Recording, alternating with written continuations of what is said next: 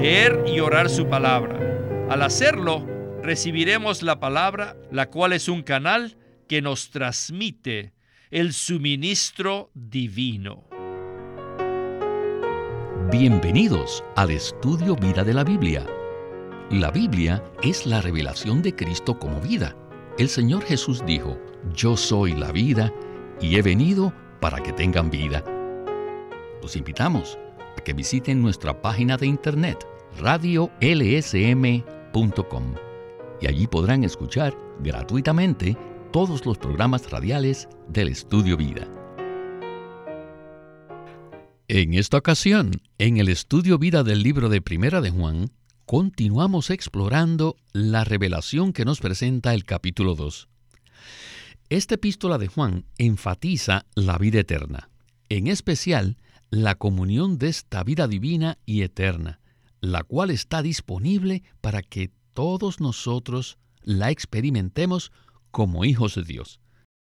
A pesar de que nuestra salvación es incondicional, existen condiciones para que podamos permanecer en la comunión de la vida de manera práctica. La primera condición se encuentra en el capítulo 1 y es un requisito básico para que cada creyente pueda mantener su disfrute de Cristo. En cuanto a esto, los versículos 7 y 9 del capítulo 1 de Primera de Juan dicen lo siguiente. Pero si andamos en luz, como Él está en luz, tenemos comunión unos con otros, y la sangre de Jesús, su Hijo, nos limpia de todo pecado. Si confesamos nuestros pecados, Él es fiel y justo para perdonarnos nuestros pecados y limpiarnos de toda injusticia. Pues bien, confesar nuestros pecados delante de Dios a fin de mantener una comunión constante con Él es de vital importancia. Sin embargo, Juan nos presenta otra condición crucial, la cual consiste en amar a los hermanos. Así que esta es la carga que queremos desarrollar en este mensaje, que tiene por título Los requisitos correspondientes a la comunión divina, parte 10. Y como siempre, Estamos muy contentos de tener una vez más con nosotros en el programa a Eric Romero. Saludos, Eric. Gracias, Víctor. Siempre es un gozo estar en el programa. Este mensaje nos ayudará en nuestra experiencia de Cristo como vida, ¿verdad?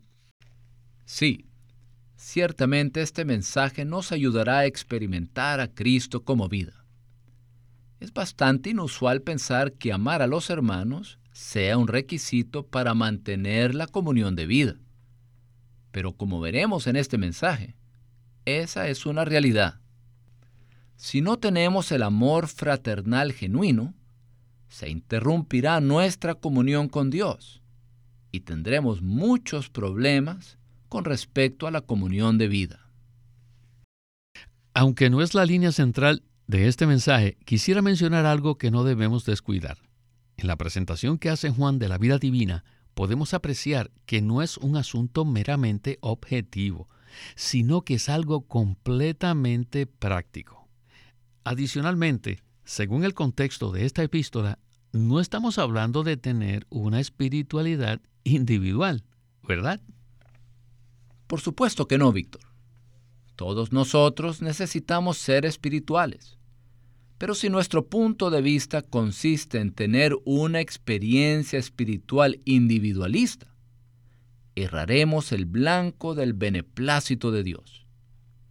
Dios desea obtener un cuerpo corporativo, un grupo corporativo de personas que sean edificadas conjuntamente, que vivan juntos en la vida divina y que disfruten la comunión divina como una entidad corporativa. Esa es verdaderamente la meta de la economía de Dios. Así es, Eric.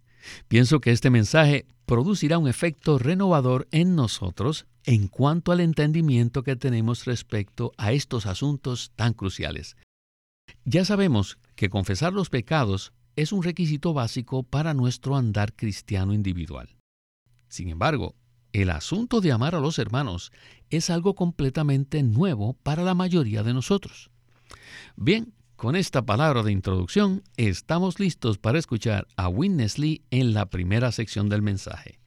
Adelante con el estudio vida de Primera de Juan. Permítanme preguntarles, ¿por qué amar a los hermanos es el último punto para mantener nuestra comunión en la vida divina?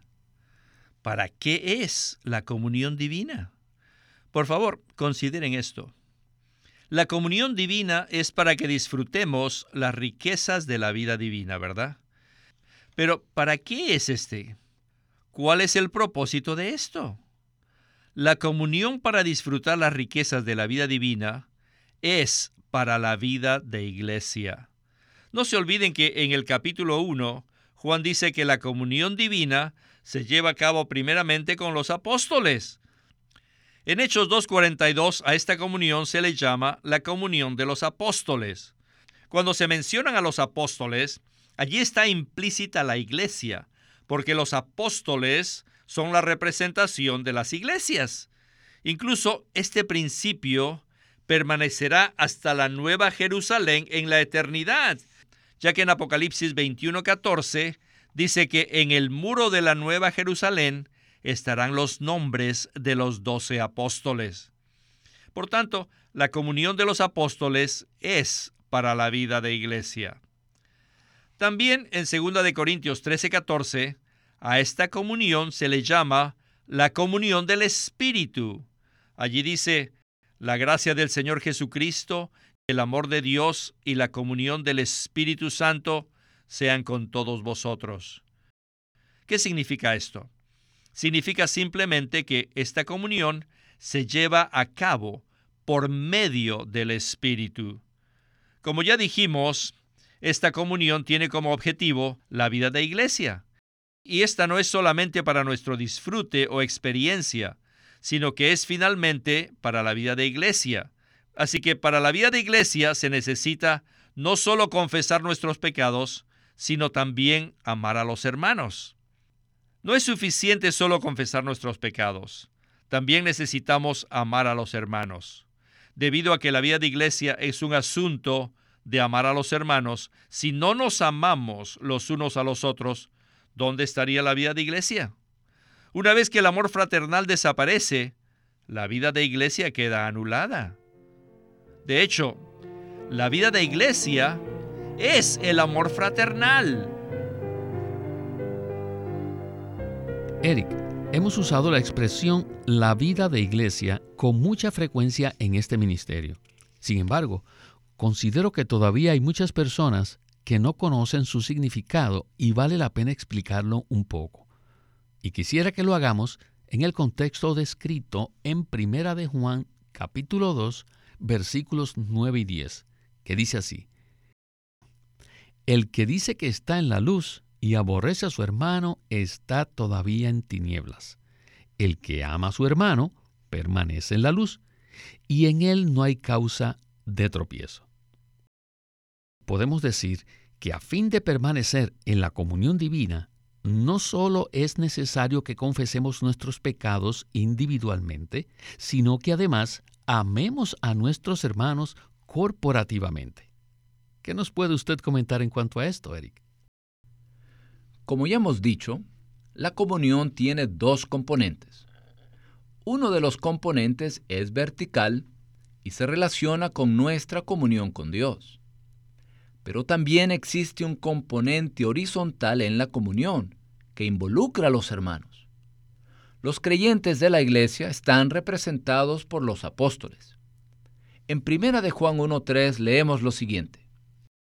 Lo que hemos visto y oído, os lo anunciamos también a vosotros, para que también vosotros tengáis comunión con nosotros. Y nuestra comunión verdaderamente es con el Padre y con su Hijo Jesucristo. En este versículo, la palabra nosotros se refiere a los apóstoles. Y aquí podemos apreciar los dos componentes de la comunión. El aspecto vertical con respecto a Dios y el aspecto horizontal con respecto a los creyentes. Aunque esta es una sola comunión, tiene dos aspectos. Por un lado, disfrutamos a Dios por medio de la comunión que tenemos con Él. Y también disfrutamos a Dios por medio de la comunión que tenemos unos con otros. Y el resultado del disfrute de estos dos aspectos de la comunión es algo que llamamos la vida de iglesia. Cuando las personas hablan acerca de la iglesia, la mayoría de ellas piensan que se trata de un determinado lugar a donde van a adorar a Dios una vez a la semana. Sin embargo, la intención de Dios es que la vida de iglesia sea nuestra realidad y nuestro vivir las 24 horas del día. ¿No es esto así, Eric? Así es, Víctor. La vida de iglesia es la relación que existe entre nosotros, los creyentes, la cual depende de la comunión. La comunión es la mutua participación y el disfrute que tenemos de la vida eterna de Dios. Disfrutamos a Dios corporativamente, junto con los demás creyentes en la vida de iglesia. Si nos damos cuenta de esta realidad, entonces será crucial que nos amemos unos a otros. Ahora, ¿Cómo podemos disfrutar corporativamente al Dios triuno y las riquezas de su vida divina? La única manera es mediante la comunión horizontal. Y para ello necesitamos amar a los hermanos. El apóstol Juan no solo se preocupa por la espiritualidad individual de cada creyente, sino también por el deseo de Dios. Dios desea que todos sus hijos puedan vivir juntos en la vida de iglesia, en la realidad del cuerpo de Cristo. Y esta es una vida sustentada por el amor fraternal. Los versículos que hemos mencionado nos permiten ver que el énfasis de la palabra de Dios está en la relación orgánica de vida entre los creyentes y no en una organización humana cuanto más los creyentes tengan una mentalidad institucional, una mentalidad organizacional, más se alejarán de la realidad de la vida de iglesia. La vida de iglesia no es un asunto organizacional, sino un asunto orgánico que se relaciona con la vida divina y con el disfrute diario de la vida divina, no solo individualmente, sino también corporativamente. Gracias, Eric. Los siguientes dos segmentos del mensaje también se relacionan con el amor a los hermanos. Debemos ser animados a amarnos los unos a los otros. No sé usted, pero en mi caso siento que mi amor por los hermanos se agota muy fácilmente, al igual que mi paciencia y mi buen genio. Por tal motivo necesito un suministro divino el cual se relaciona con la palabra de Dios. Veamos lo que dice en Primera de Juan 2:5. Dice así: Pero el que guarda su palabra, en este verdaderamente el amor de Dios se ha perfeccionado. En esto sabemos que estamos en él. Escuchemos de nuevo a Witness y el estudio vida de Primera de Juan. La comunión divina es para la vida de iglesia. Amén. Y esta comunión solo puede sustentarse por medio del amor fraternal. El amor fraternal es el resultado o es el producto de esta comunión divina. Y también necesitamos darnos cuenta que este resultado es tanto el requisito necesario para participar de la comunión divina, como también es el resultado de esa comunión. Es ambos, el requisito y el resultado. Todo el tiempo debemos amarnos con el amor fraternal. Ah, amor fraternal. Nosotros mismos no podemos producir un amor que cumpla los requisitos de la comunión divina. La única manera que podemos tener este amor es que conozcamos al Señor y que tomemos su palabra. Y tomar su palabra es recibir el suministro divino. Y el suministro divino siempre se encuentra en la palabra del Señor y nos es transmitido por medio de su palabra. La palabra es el canal. La palabra del Señor es como un canal por el cual el suministro de vida llega a nosotros. Por ejemplo, la electricidad fluye desde la hidroeléctrica hasta un edificio por medio de los cables de electricidad. Podríamos decir que los cables son el recipiente que contiene la electricidad y además es el transmisor, el, medio por el cual se transmite la electricidad desde la planta eléctrica hasta el edificio. La palabra del Señor puede compararse con los cables eléctricos. Si tenemos los cables, tenemos la electricidad, pues ésta llega al edificio a través de los cables. Asimismo, la electricidad celestial fluye a nosotros mediante el canal de la palabra del Señor. Es necesario que lleguemos a conocer al Señor en nuestra propia experiencia, y para poder conocerle debemos tomar su palabra. Esa es la razón por la que debemos practicar el orar leer, leer y orar su palabra. Al hacerlo, recibiremos la palabra, la cual es un canal que nos transmite el suministro divino. Eric, sin duda la palabra de Dios significa mucho para nosotros los creyentes. Hoy necesitamos considerar este aspecto de la palabra que acabamos de escuchar. La palabra es como un canal que nos transmite el suministro divino. Entonces, ¿qué tal si usted nos desarrolla un poco más este pensamiento? Todos sabemos que debemos amarnos unos a otros. Pero como usted mencionó, no tenemos la capacidad dentro de nosotros para amar a todos los creyentes. Quizás amamos a unos pocos, pero no a todos, porque tal vez ellos tengan muchas peculiaridades. No obstante, el deseo de Dios es que amemos a todos los creyentes. Pero para poder hacer esto, necesitamos que el amor divino nos llene por completo. Dios desea suplirnos con todas las riquezas de su ser divino, las cuales incluyen el amor. Sin embargo, para poder hacerlo, Dios necesita un canal a fin de poder transmitir su amor a nosotros. Y este maravilloso canal es la palabra de Dios. El ejemplo de la electricidad es muy claro.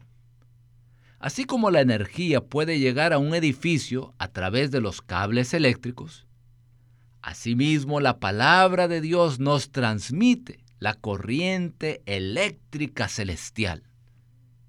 Y esta corriente es Dios mismo que fluye en nuestro ser para suministrarnos las riquezas de su ser. Dios es amor, luz y muchas otras cosas más. Una vez que nosotros somos suministrados con el amor de Dios, entonces podemos amar a todos los hermanos. A diario necesitamos acudir a la palabra de Dios, no para aprender doctrinas objetivas, sino con un espíritu de oración. De esa manera, podremos contactar al Señor y recibir su suministro de vida a través de la palabra. La palabra es un canal de suministro por el cual Dios puede transmitirse a nuestro ser. Así es, Eric. Y al recibir el suministro del amor de Dios, tenemos la capacidad de amar a todos los hermanos, e inclusive a aquellos que están llenos de peculiaridades. Winnesley mencionó que debemos recibir la palabra por medio de orar leer la palabra. Esta es una práctica llevada a cabo por los creyentes a través de los siglos. De lo que estamos hablando es de recibir la palabra de Dios, incorporándola a nuestra oración. Es decir, consiste en orar usando la palabra de Dios. Esta práctica nos provee un suministro incalculable. ¿No es así? Así es, Víctor. Esta es la manera de recibir la palabra de Dios. Si nosotros solo leemos la palabra sin oración, tendremos dificultades para recibir el suministro divino. Pero si convertimos las palabras de la Biblia en oración, a fin de contactar y tener comunión con el Señor, entonces sus riquezas fluirán en nosotros y disfrutaremos del suministro de su vida. En este suministro de vida encontraremos amor, luz y todas las demás cosas positivas. Gracias, Eric. Bien, escuchemos ahora la conclusión de este estudio vida. Adelante. Cada vez que recibimos la palabra, la esencia del suplir divino viene a través de la luz como su expresión. Y en la luz está la esencia del ser de Dios. Y en dicha esencia se encuentra el amor. Cuando recibimos la palabra, viene la luz. Y cuando la luz viene, automáticamente también viene el amor. Como resultado, primero amamos a Dios, no con nuestro propio amor, sino con su amor. Por consiguiente, al amarlo a Él, amamos también a todos los que han nacido de Él. Esto significa que cuando amamos al Padre, también amamos a todos sus hijos. Esto es, amamos a los hermanos. Cuando recibimos la palabra a través del orar leer, recibimos luz. Luego, en la luz tenemos amor hacia Dios y después tenemos amor hacia los santos. Permítame testificarles algo. Si en la mañana no tengo esta clase de experiencia y luego me encuentro con un hermano durante el día, ajá, quizás esté indiferente hacia ese hermano y también esté indiferente hacia la vida de iglesia. Pero si temprano en la mañana yo voy y recibo la palabra y estoy en la luz, espontáneamente experimento el amor de Dios. Luego, si me encuentro con algún santo durante el día, sentiré que Él es precioso y que lo amo mucho. Tendré una respuesta amorosa en lugar de ser frío e indiferente. Muchos de nosotros hemos experimentado esto, ¿no es verdad? Si queremos tener esta clase de amor a fin de tener la comunión para la vida de iglesia, necesitamos conocer al Señor de una manera práctica, en nuestra experiencia. Cuando una y otra vez recibimos la palabra, entonces al recibir la palabra recibimos la luz. En esta luz automáticamente recibimos el amor. El amor viene por esta palabra. Y cuando el amor viene, esta es una clara evidencia de que el Señor también ha venido a nosotros, porque Él es amor. Una vez que el Señor viene a nosotros, amamos a Dios y amamos a los santos. Como ya les he mencionado, este amor por los hijos de Dios es la vida de iglesia. Bueno, Eric, amar a Dios y a los hermanos es una condición para tener la comunión en la vida divina y también es el resultado de dicha comunión. Entonces, ¿Qué tal si usted nos da una breve palabra de conclusión al respecto? Cuando acudimos a la palabra de Dios y la leemos con oración para contactar al Señor y abrirnos a Él, entonces sucede algo maravilloso dentro de nosotros. Interiormente sentimos que hay algo que brilla, es decir, hay luz. La palabra de Dios está llena de vida y cuando la leemos con oración, recibimos la luz. En esta luz recibimos todas las riquezas de Dios, incluyendo el amor. Luego en la luz sentimos amor hacia Dios y hacia todos los hermanos. En este pasaje de la palabra, Juan relaciona el amor y la luz, ya que estos dos siempre van juntos. Siempre que recibimos la luz, recibimos el suministro del amor divino, el cual hace que amemos a Dios y a los hermanos. Esta es una experiencia maravillosa que hace que deseemos participar en las reuniones de la iglesia. Así es, Eric. Quisiera que pudiéramos hablar un poco más de ese tema, pero desafortunadamente el tiempo del programa se nos agotó. Y a usted muchas gracias por haber estado con nosotros. Ha sido un privilegio participar una vez más en el programa. Gracias por invitarme. Este es Víctor Molina haciendo la voz de Chris Wilde, Eric Romero la de Bob Dunker y Walter Ortiz la de Winnesley.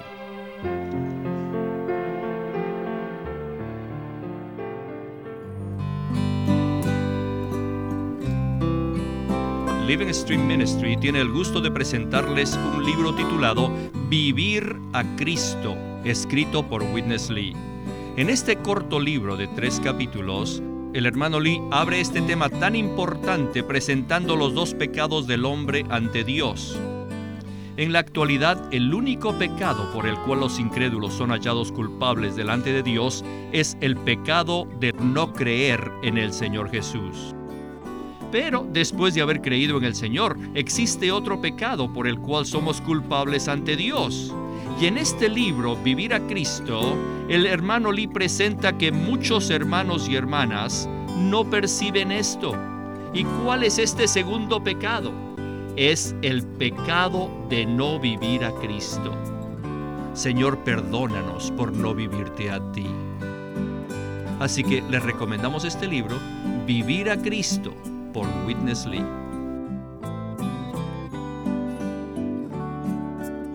Witness Lee sirvió fielmente al Señor durante más de 70 años y culminó su labor con este exhaustivo comentario de todas las escrituras llamado El Estudio Vida de la Biblia.